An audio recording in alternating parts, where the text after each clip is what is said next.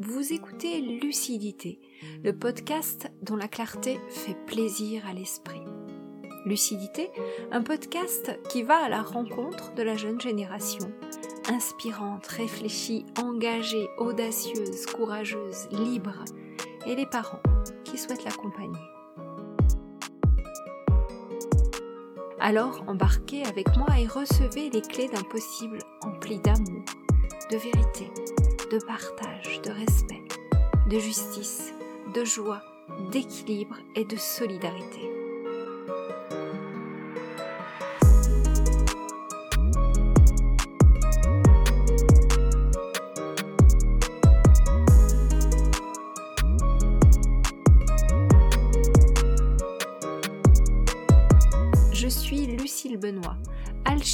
De vie, et je vous propose une vision holistique de la vie.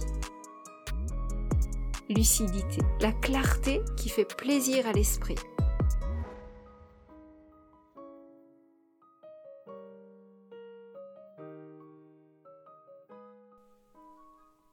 Saison 1, épisode 6. Faut-il avoir peur des émotions?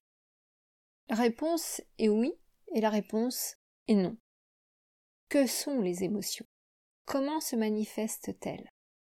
Peut-on les contrôler? Faut-il les contrôler? Cet épisode propose de répondre à ces interrogations et surtout d'aller un peu plus loin en vous offrant une vision équilibrante basée sur une approche par les éléments eau, air, terre et feu et leur interaction. Commençons par définir une émotion. Une émotion est un état affectif intense caractérisé par des troubles divers vécus dans le corps. Le sentiment est la prise de conscience de cet état émotionnel. Comment se manifeste une émotion? Elle se manifeste donc par cet état affectif intense qui affecte le corps par des troubles. Dès lors, vous comprenez, par la notion même de trouble, qu'il y a déséquilibre, et là est une clé importante comme je vous l'expliquerai dans quelques minutes. Comment s'extériorisent les émotions Les troubles engendrés vont avoir un mode de prédilection pour s'exprimer selon votre personnalité. Si vous êtes quelqu'un à tendance thermique, vous serez sujet à des colères froides ou chaudes, à des sueurs froides, à devenir rouge de colère, rouge de honte. Si vous êtes quelqu'un à tendance dynamique, vous aurez le réflexe de sauter de joie, de piaffer d'impatience, de partir courir pour vous calmer. Connaître votre tendance prioritaire vous aide à extérioriser en conscience, à vous offrir la meilleure sortie, la meilleure solution pour vous. Peut-on contrôler l'émotion? Oui, dans une certaine mesure, en vous connaissant bien, et comme dit juste avant, en étant honnête avec vous-même et en vous offrant ces portes de sortie privilégiées pour vous. Mais non, vous ne les contrôlerez pas en les muselant, vous ne les contrôlerez pas en les claquemurant. Sinon, il y a de fortes probabilités que le couvercle de la cocotte sur lequel vous appuyez à deux mains vienne à vous sauter au visage lors d'une trop grande intensité. En ne vous racontant pas d'histoire, mais au contraire en reconnaissant les émotions ressenties et en les nommant afin de les accueillir et de les accepter, vous parviendrez en avoir la maîtrise. En effet, comme un enfant capricieux se calme quand on le voit, on l'écoute, sans lui céder le pouvoir, l'émotion n'aura pas besoin de vous submerger pour être entendue, pour être prise en compte. Si, en vous connaissant dans votre vérité, sans jugement, vous savez reconnaître ce qui se passe en vous, pour vous. Faut-il contrôler l'émotion? Là encore, si contrôler veut dire garder la barre du navire, je dirais oui. Si contrôler signifie bâillonner, je dis non. En effet, une émotion non reconnue risque d'enfler jusqu'à devenir un trouble intense qui prend le pouvoir sur vos pensées, vos paroles et vos actes. Je vous invite plutôt à entrer dans la maîtrise. Je vous donne tout de suite des pistes pour y parvenir. Ce petit état des lieux posé, voici une proposition pour aborder ce sujet central dans l'humain. Comment bien vivre les émotions? Je dis souvent que vous n'êtes pas un fétu de paille sur l'océan de vos émotions. Cette expression n'est pas innocente. En effet, je vous propose de convenir que l'émotion est représentée par l'eau, que les sensations, c'est-à-dire que l'affectation des sens, est liée à l'élémentaire, que la conscience est incarnée par l'élément feu, que le cadre du déroulé de l'action, venant augmenter ou réduire, attiser ou étouffer l'intensité des choses, est l'élément air. Voyons comment ces éléments interagissent entre eux. Si vous êtes submergé par une vague d'émotions, eau, que vous êtes sur le point de perdre pied, de vous noyer, que vous manque-t-il alors? Le noyer se noie par manque d'air.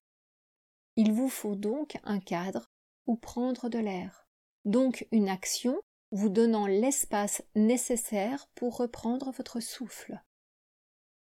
Ce cadre, ce souffle, vous permet de prendre conscience, feu, d'être conscient dans le présent de vos ressentis dans votre corps, terre, de ce qui se passe en vous, pour vous, dans le présent. Aucun de ces éléments n'est bon ou non en soi.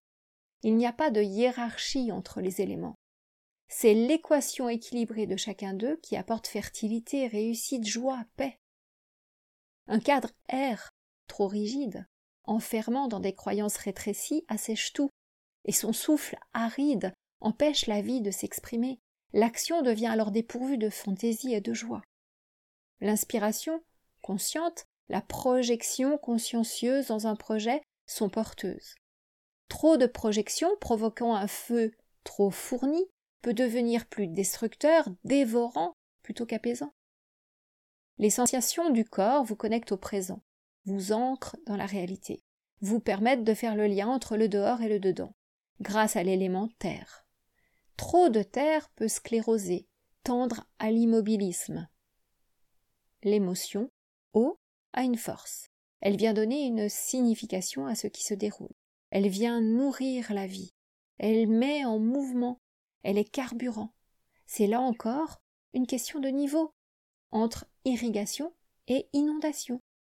En résumé, l'important est que chacun trouve sa préférence pour harmoniser ses éléments et notamment savoir drainer l'eau à l'aide de chacun des autres éléments. Par exemple, si l'on met des croyances air sur des émotions eau, on va exacerber l'émotion. En effet, de l'air dans l'eau provoque des remous, des bulles, de l'agitation. Je vous donne un exemple. Vous vous tordez une cheville. Vous avez la croyance que c'est grave parce que forcément cela va impliquer des récidives, une fragilité à vie et autres croyances. Vous serez moins facilement serein sur votre canapé à attendre la guérison que si vous vous ancrez au présent, en conscience, sur les tiraillements ressentis et leur amélioration. Si l'on met de la conscience, feu, sur des sensations, terre, on va donc apaiser.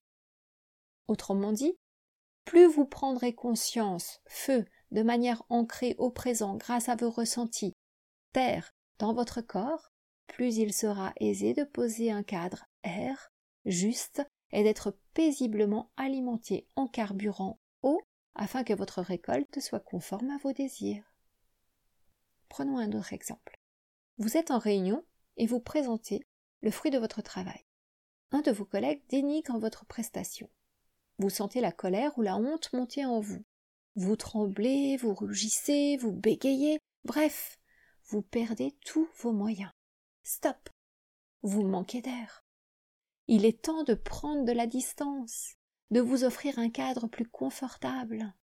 Pour cela, vous pouvez dire J'entends ce que tu dis. Je te prie de bien vouloir m'accorder un temps avant de te répondre.